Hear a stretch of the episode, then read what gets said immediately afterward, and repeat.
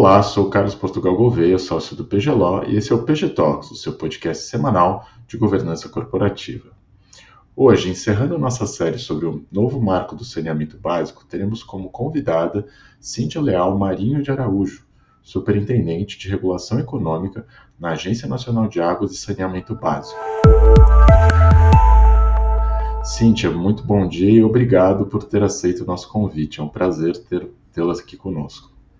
Obrigada, Carlos. Bom dia, é um prazer é, poder participar do PG Talks e falar um pouquinho do, do novo marco do saneamento que a gente está fazendo aqui na ANA. Cíntia, obrigado aí pela deixa, porque acho que para começar né, e aquecer aqui um pouquinho os nossos motores, o que a gente queria pedir para você explicar para os nossos ouvintes é exatamente qual que é a importância do setor de saneamento e a relevância da ANA né, para esse setor. É, vamos lá. Acho que é, a gente teve uma, uma grande mudança né, no, no, no setor de saneamento básico, é, com, com as alterações trazidas pelo novo marco.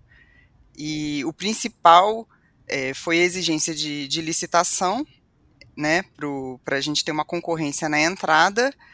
E com relação à ANA, a grande mudança foi trazer para a agência a atribuição de editar normas de referência para o setor, para buscar uma uniformização regulatória, já que a gente é um setor, o, o setor de saneamento é, tem uma titularidade municipal e com isso temos muitas agências, a gente conta com mais, hoje em dia a última contagem aqui da ANA, de mais de 80 agências reguladoras, então é bastante coisa, muita agência fazendo normas diversas sobre o tema, então o novo marco ele trouxe uma, uma atribuição para a ANA de estabelecer, buscar essa uniformização regulatória para o setor, sempre considerando as peculiaridades regionais e incentivar a busca da universalização. Eu acho que, que é um ponto principal. Quando a gente discutiu o marco, acho que o grande diagnóstico era da, da falta de investimentos, né, da necessidade de investimentos e da importância de se trazer estabilidade é, jurídica e regulatória para o setor para proporcionar essa entrada de novos investimentos. E, Cíntia, acho que você sabe que eu sou um grande fã do novo marco, né? E principalmente pensar que o novo marco estabeleceu metas tão claras de universalização é um, uma coisa fantástica, porque não tinha a possibilidade de a gente é, cobrir esse passivo aí secular né, de, de exclusão social. Então, imagino que isso exige uma grande organização né, de vocês é, na Então, para dar uma ideia para os nossos ouvintes de como é o seu trabalho aí, né, a gente queria perguntar assim, quais seriam as metas da ANA para esse ano de 2022, né, e como que vocês pretendem implementá-las? A gente sabe que o objetivo de longo prazo é longo e difícil,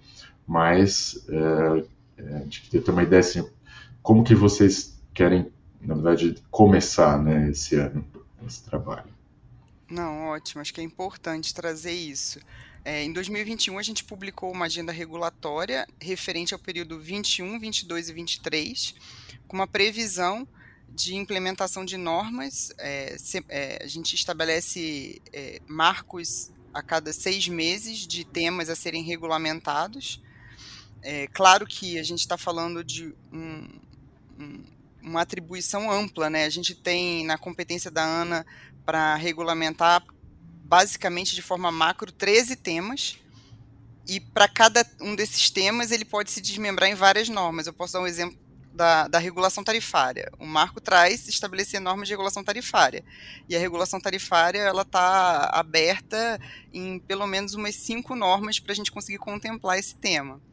E isso a gente iniciou pela parte de água e esgoto, é, de forma mais é, ampla, assim, intensa, mas a gente também está já tratando de algumas normas de resíduos sólidos para o próximo período de agenda regulatória, que provavelmente será de 2024, 25, 26, a gente vai complementar essa parte de, de água e esgoto que ainda não, não foi tratado. Por exemplo, a parte de revisão é, tarifária não está contemplada, mas a gente está considerando publicar ela no primeiro semestre de 2024 e a gente já começa a entrar nos outros componentes de resíduos sólidos para é, e também a parte de drenagem de forma mais objetiva. Então, é, é bem ambiciosa a agenda, É, e esse ano a gente tem a previsão de uma norma de indenização agora nesse primeiro semestre, talvez atrase um pouco, modelo de regulação tarifária aqui na, aqui na nossa área de regulação econômica.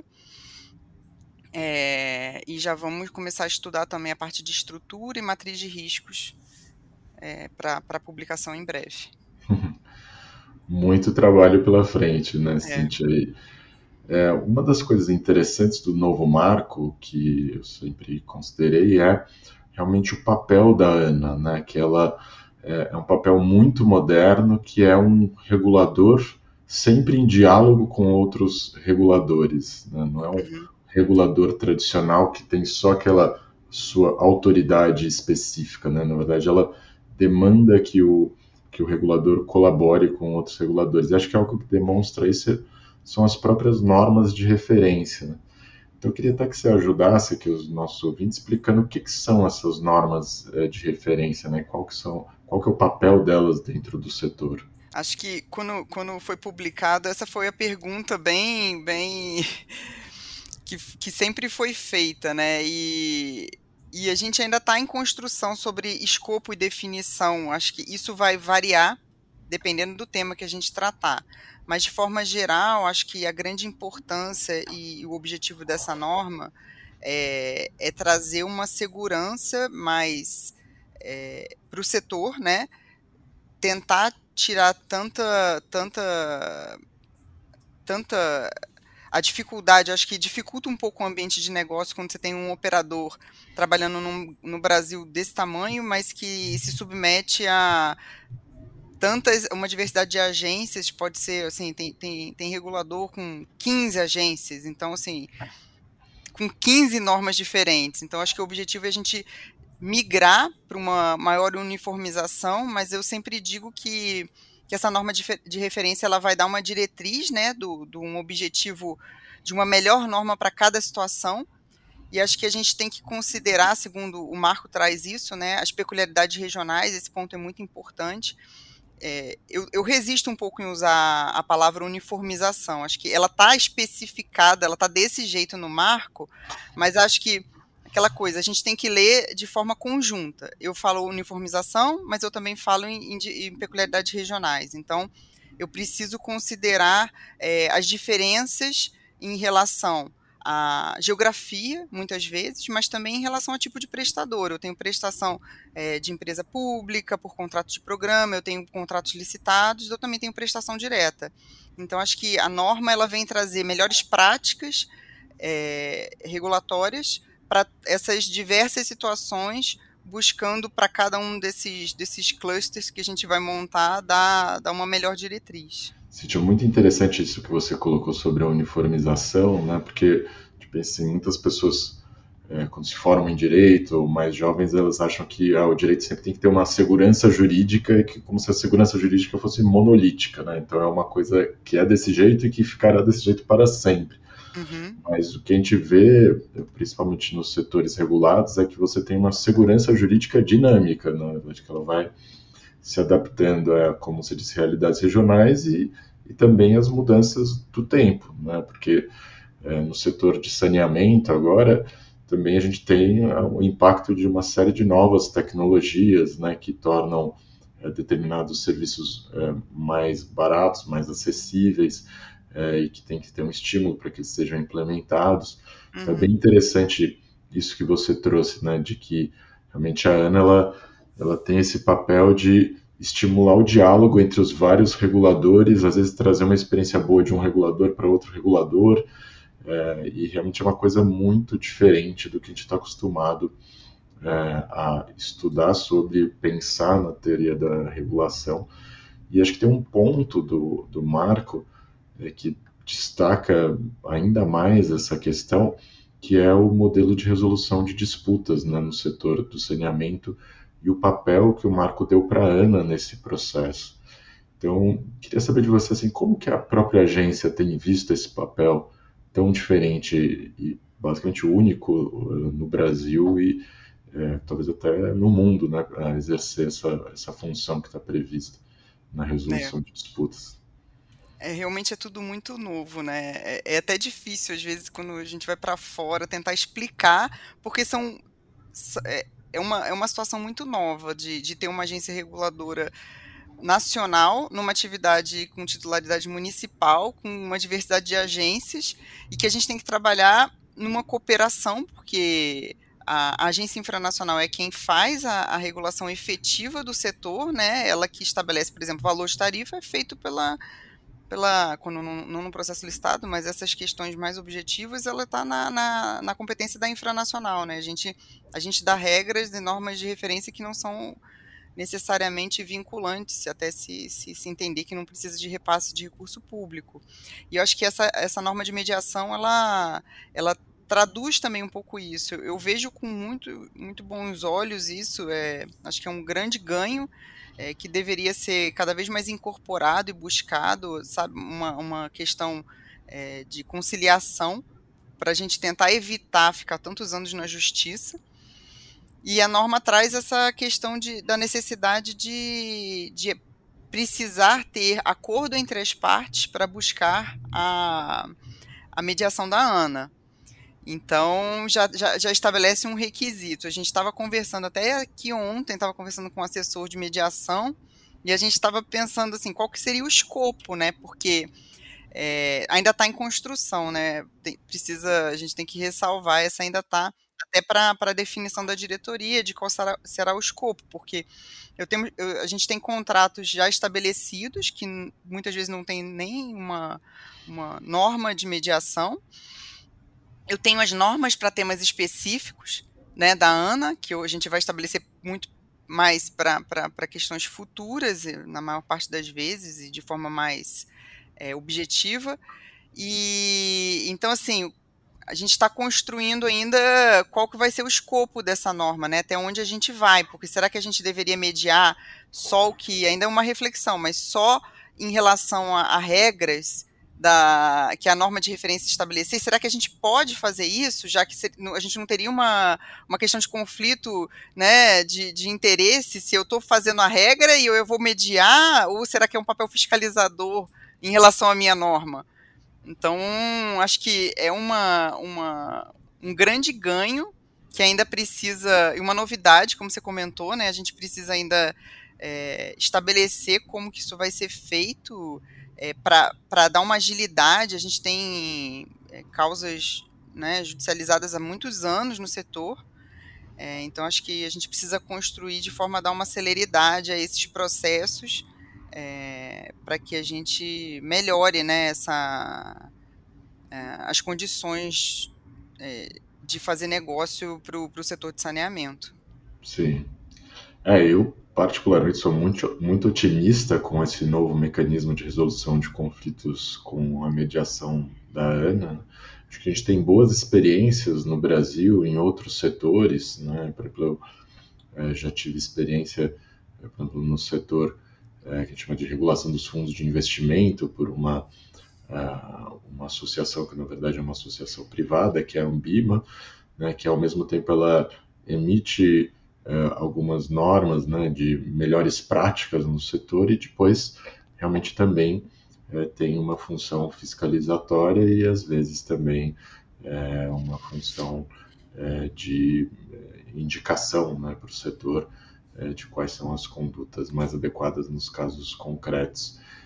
e acho que a ANA tem todo esse potencial para realmente é, com a devida regulação interna, né, regulamentação interna, é, construir essa legitimidade para é, fazer com que, de repente, processos judiciais que poderiam durar 15, 20 anos sejam resolvidos ali, talvez, em um espaço de tempo muito mais é, curto. Né? Com certeza. Então, e, e, eu acho que também é uma, uma necessidade de criar uma cultura para o setor de mediação, né? Porque os próprios entes, eles não têm. Talvez o operador ele tenha mais conhecimento, mas assim, o que a gente vê é que ainda há uma um mal entendimento do que seria essa mediação. A gente já tem recebido algumas solicitações, mas muitas vezes ela vem por uma das partes pedindo uma, uma mediação, na verdade não, não seria exatamente uma mediação, seria às vezes um, é, um, um, até para tirar dúvidas, uma orientação, mas a gente já é. tem recebido um apelo para articulação mas acho que precisa é, até falar mais disso, talvez levar para outros setores. Eu, eu acho que, que vai ser um grande ganho. É. E tem que é, melhorar essa cultura para todo mundo entender e, e, se utilizar desse instrumento. Né? E aí, Cíntia, nesse processo, é, você acha que é importante que a ANA estabeleça relacionamentos com outras agências de outros setores regulados, por exemplo, para também é, aprender com outras experiências que possam ter existido no Brasil? Né? A gente sabe que talvez não exista nada realmente igual, né?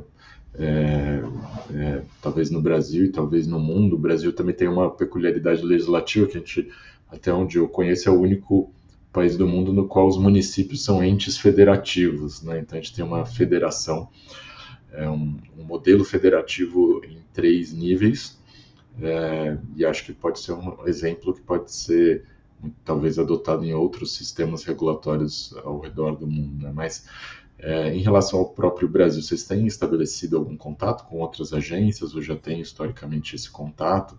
Como é que você acha que esse diálogo é, dentro da própria administração pública, é, mais, é, no sentido mais amplo, pode ajudar vocês nesse processo de construção?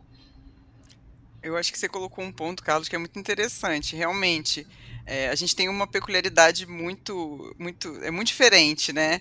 E, e aí isso até dificulta a gente buscar melhores práticas internacionais e a gente até explicar o nosso problema para outros países, porque eles não entendem, assim, é, é, cria, cria uma dificuldade que às vezes quem é de fora não consegue entender. Então, é, a gente tem articulado realmente, buscado as outras agências, né, reguladoras os reguladores federais também, até na, na própria formação da equipe aqui na, na, nossa superintendência, o meu adjunto ele veio da ANAC, a gente tem um coordenador que veio da, da de regulação tarifária que veio da, da NTT, o de contabilidade regulatória da ANEL, e o de contratos ele veio da ANTAC. Então a gente já Uau. construiu uma miscelânea regulatória aqui que está sendo bem importante, porque acho que é até uma oportunidade. A gente ficou para trás, então a gente tem que ver qual que é a oportunidade de estar tá sendo o último setor né, a, a, alcançar essa universalização. É aprender com o erro dos outros setores. A gente tem que aprender com o erro de todo mundo e tentar fazer melhor e diferente e não repetir esses erros. Eu acho que esse é um objetivo principal. E a gente sempre conversa e chama para os debates as outras agências, é, até ministérios, é, de todas as partes possíveis para tentar buscar, mas principalmente a conversa é, é, bem intensa com os reguladores infranacionais que já estão no setor há muito tempo. Então a gente tem tentado construir, buscar a melhor, melhor experiência de cada setor para para não errar de novo e sempre buscar as melhores práticas. É. Ah, não, mas adorei essa notícia de que essa interlocução já está na montagem do time aí, né, que é responsável é. pela implementação do novo marco. Então isso é realmente muito muito interessante. E certamente o debate interno aí já é bastante rico, né? Mas é, é lógico que a gente pode imaginar que uh, também o contato com essas outras agências acaba sendo muito mais fácil, né? A partir do momento que você já tem pessoas do time de vocês que, que tiveram essa experiência prévia. E uma outra, um outro aspecto interessante da, do novo marco é que ele justamente é, propõe um diálogo muito grande né, com os que a gente chama de os administrados uh, das agências reguladoras de forma geral, com os concessionários. É, e entre esses concessionários a gente tem uma diversidade muito grande. Né? Muitos são companhias abertas, de grande porte, com grande transparência, muitos são sociedades de economia mista, é, outras são é, companhias de controle totalmente privado. É, como tem sido essa interlocução? Né? Você já deu uma palhinha aí, falando que muitas às vezes querem né, utilizar né, é, para obter uma consulta, né, obter mais informação. É, então isso já dá uma ideia né, desse, desse ambiente de maior cooperação é, que o Marco propõe. Mas como é que você tem sentido isso depois da, da, do, da entrada em vigor do novo marco mudou um pouco a relação com os administrados? É, ou vocês começaram a desenvolver algum, alguma metodologia para é, para estimular essa, essa relação? Né? A gente queria entender um pouquinho o que, que vocês têm pensado sobre isso. É, durante o marco teve uma resistência, claro, né? Ninguém entendia direito qual seria o papel da Ana. Acaba que sempre é visto com uma desconfiança de, de vir impor uma, uma regra, é, em, especialmente em relação a tudo que já está andando, né? Mas eu acho que hoje eu posso dizer que a gente tem construído um, um ótimo relacionamento, é, tanto com, com, os reguladores infranacionais, um, um, processo de muita cooperação. Acho que é, durante o processo de construção das normas, isso tem ficado muito evidente. A gente tem feito tomada de subsídios, tem tido reuniões é, bem frequentes com todos os, os reguladores e operadores, e todo mundo participa. E eu acho que o nosso papel, principalmente, é ouvir todo mundo e, e ver a melhor com, como, como certas situações estão tendo sucesso em cada, em cada município, em cada região do país, buscar o melhor.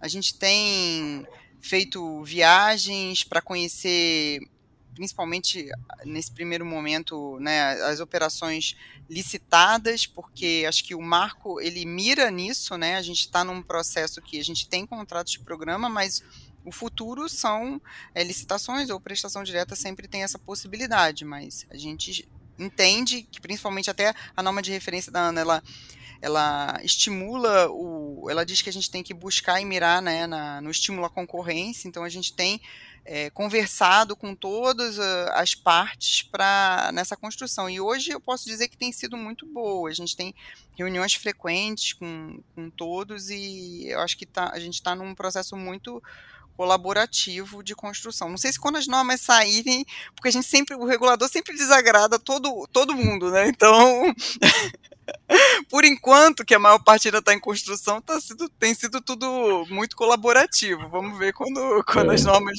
começarem a ser publicadas.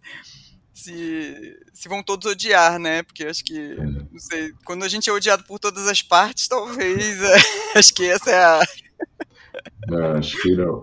Não, né? não, certamente vocês não são odiados por todas as partes, mas acho que essa abertura toda ao diálogo, né, e o, o fato de que a agência efetivamente abraçou o espírito do novo marco, acho que muda um pouco isso, né, porque é uma mudança cultural. É, a gente vem de um direito administrativo histórico que tem uma característica mais conflitiva, e o novo marco muda para um, um, direito administrativo com uma característica muito mais colaborativa. Então, tem um, um processo de, de abertura de espíritos né, de todos os, os envolvidos dentro, uh, dentro desse processo.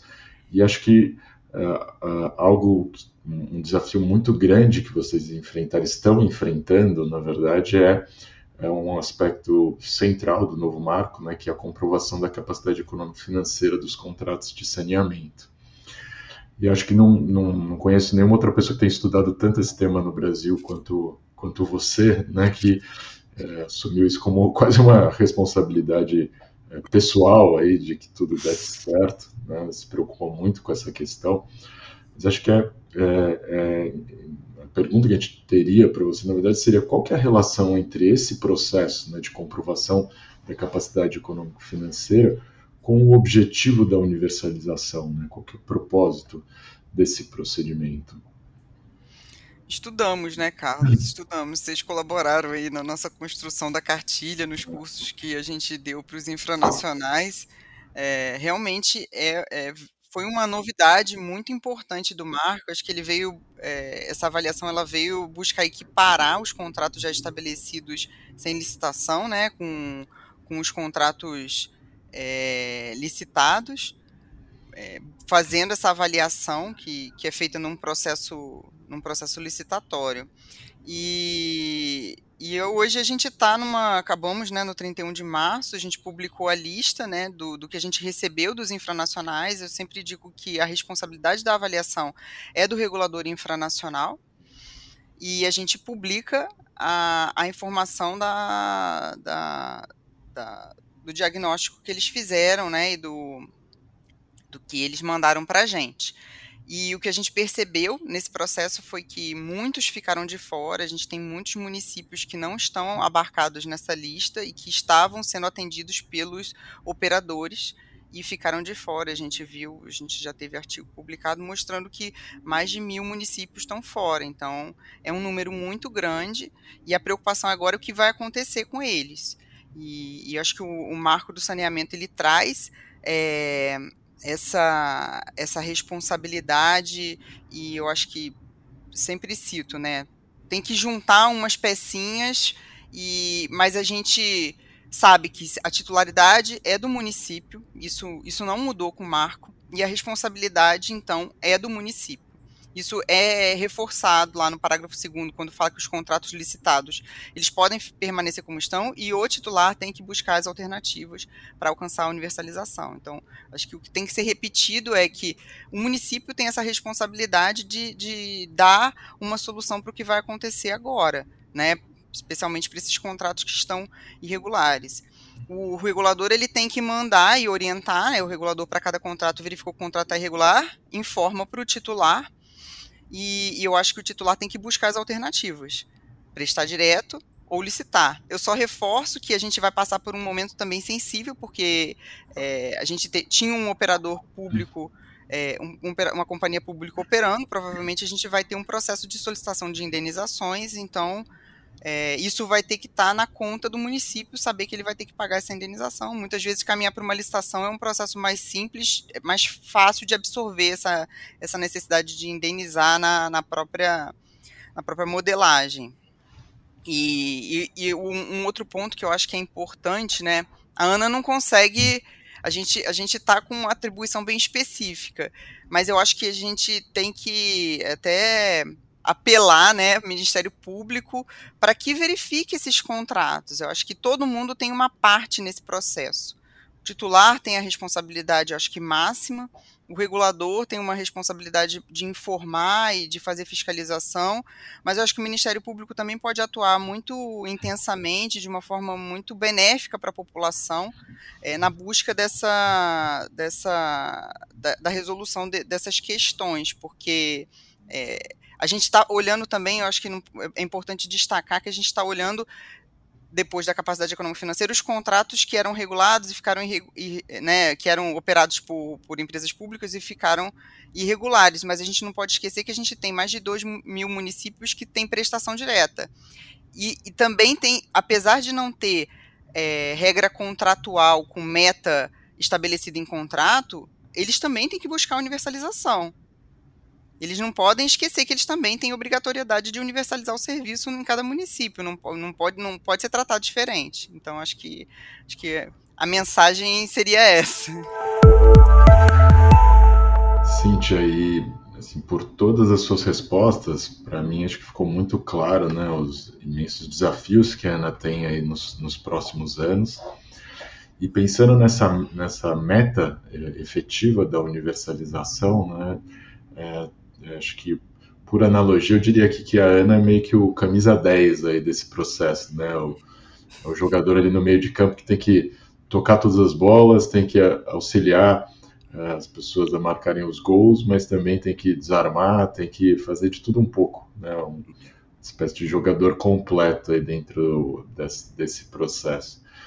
E acho que a gente discutiu bastante, né? Como que existe essa colaboração né, com os demais reguladores é, municipais, como que também tem é, essa colaboração com outros órgãos né, do, do governo, a colaboração também, óbvio, com as companhias né, que eventualmente vão prestar o serviço.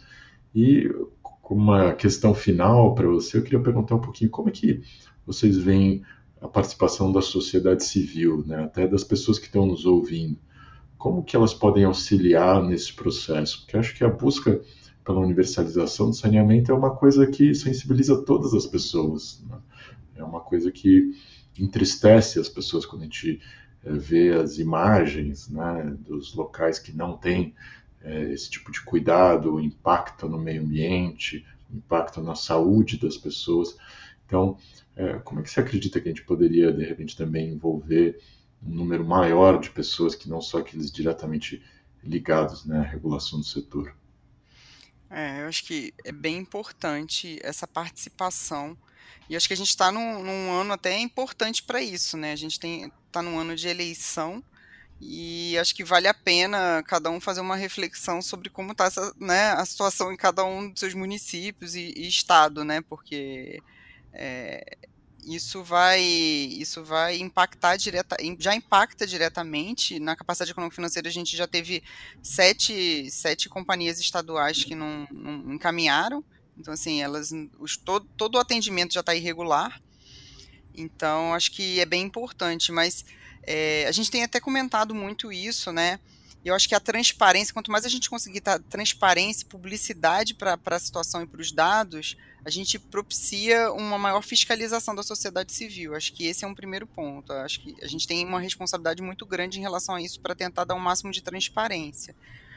É, acho que essa questão é bem importante um, um ponto que a gente estava destacando aqui era a importância da, da publicidade dos contratos de prestação de serviço. Porque o contrato de prestação de serviço é um acordo né, firmado entre o operador, é, né, o titular, mas que tem várias partes, ele tem obrigações, inclusive, dos usuários. Então, assim, precisa ser público. O usuário tem que ter o, o direito de saber como é que o serviço dele é, qual é a regra que baliza a prestação do serviço dele. E na maior parte das vezes não é. A gente tem muito poucos contratos disponibilizados na internet. Acho que esse é um desafio até para a gente aqui, para incentivar essa, essa, essa transparência para que a sociedade possa fiscalizar da melhor forma isso. Mas tem, tem que cobrar, né? Tem que cobrar do, de cada um, do, cada um dos estados e municípios, porque todo mundo fala, ah, cano enterrado não dá voto, mas todo um. Isso foi uma discussão muito forte no marco, mas acho que cada um tá, tá começando a perceber da importância disso, ainda mais a gente passa por uma pandemia e acho que a população ela ela está vendo e, e, acho que não é fácil falar, né? Todo mundo vê a água como um bem disponível e de graça, mas a gente sempre tem que pensar na prestação do serviço. Não estamos falando de, de vender água, né? É vender a prestação do serviço com uma qualidade, é, com uma frequência na casa de todo mundo, principalmente coleta de esgoto. A população tem uma dificuldade muito grande em saber você vai na casa e você não, você não sabe se o seu esgoto está indo para uma rede, se está caindo no rio. Se você tem afastamento, você não sabe se, se tem tratamento na sua cidade, daqui todo aquele esgoto. É difícil e acho que só uma transparência maior sobre todos os dados vai, vai facilitar essa fiscalização. É. é quanto mais as pessoas perceberem né, que a a beleza dos nossos rios, lagos e praias, que são coisas que fazem tão parte da vida das nossas cidades, né? É, tão ligadas a você ter um saneamento adequado, aí acho que até mesmo esse argumento de que ah, é cano enterrado não dá voto não, não, não, não vai aparecer, né? Porque, na verdade, a gente, a gente sabe, né? Tem aí o Rio Tietê, a Baía de Guanabara, são símbolos aí, talvez, das nossas cidades, do nosso país, né, que muitas vezes acabam é, ficando degradados, né? E, e, quem dentre nós não gostaria de ter, na verdade, a recuperação né, desses, desses marcos aí da, do, do nosso país? Não, com certeza. Eu, eu só para finalizar, eu, eu sou de Niterói, né? E essa semana eu vi uma notícia que eu fiquei muito feliz, fa falando que no, no, último ano a praia de Caraí ali foi propícia para banho quase que 100% do tempo. Então, acho que te, você tem um operador lá privado que tá o serviço está universalizado, coleta, abastecimento de água né, e, e tratamento. E aí do outro lado da Bahia você tem a Praia do Flamengo, que é eu nadei lá quando eu era quando eu era criança, e hoje em dia é impossível falar isso. Você tem a Praia de Botafogo que não, você não pode entrar. Então acho que a gente tem que buscar essa universalização sim para ter uma. voltar com essa qualidade para é. toda a população. É, e essa concorrência, essa competição vai tornar todos os efeitos desse serviço muito mais claros, né? Acho que é uma coisa que realmente tem um potencial enorme. E eu queria, por fim, primeiro, novamente agradecer sua disponibilidade em conversar com, com a gente hoje e também dizer que é um, é um orgulho né, no nosso país ver é, é, funcionários públicos com esse grau de comprometimento né, com, com o país. E é algo que é evidente em relação a você, Cíntia, e, e todos os funcionários, servidores né, que nós é, conhecemos na ANA, isso é, é muito evidente e é interessante ver um órgão público no qual você tem, acho que, é, alguns elementos muito interessantes, né? Um marco legal que realmente traz essa lógica do propósito né? e, e, e ver como isso motiva a todos, não só no setor público como no setor privado, a efetivamente atingir esses objetivos. Né? Então, acho que existe uma importância é, óbvia e imediata na garantia da saúde da população e na proteção do meio ambiente, no atingimento das metas de universalização, mas acho que pode ser um importante exemplo para outros setores da sociedade brasileira também. Então, não só obrigado, mas parabéns pelo trabalho que não só você, mas todos aí da ANA têm feito é, nesses uh, meses, na verdade, né? Parece que foi uma década já, mas foram apenas meses desde a entrada em vigor do marco. Né? Então, é, parabéns e vamos é, pedir para que você volte aqui em algum momento no futuro para nos falar o que, que aconteceu aí, talvez nos próximos, talvez meses, talvez nos próximos anos. Aí. Mas muito obrigado, obrigado mais uma vez. Obrigada, Carlos. É um prazer. Eu acho que é muito importante essa iniciativa de vocês. A gente precisa discutir, trazer transparência e explicar como é que está sendo o processo. Acho que essa lei é muito complexa e, e, e essa iniciativa ela é muito importante porque a gente precisa né, engajar realmente a sociedade. A gente tem trabalhado realmente de forma muito intensa aqui na ANA, não só minha equipe, quanto à equipe da outra superintendência que cuida mais da parte técnica de regulação de serviços, e a diretoria também está com um comprometimento muito grande para a gente conseguir implementar o marco, as normas de referência e, e melhorar a situação do saneamento no país. Obrigada. Estamos à disposição. Obrigado e até logo. Até logo. Se você gostou do nosso podcast, não deixe de nos acompanhar no YouTube, Facebook, Instagram e LinkedIn e também na sua plataforma favorita de áudio. Você pode nos encontrar pelo nome do escritório PGLO, PGLAW. Fique à vontade para entrar em contato com a gente pelo e-mail info@pglo.com.br para fazer qualquer sugestão, crítica ou nos enviar uma dúvida. Então, muito obrigado e até a próxima semana. you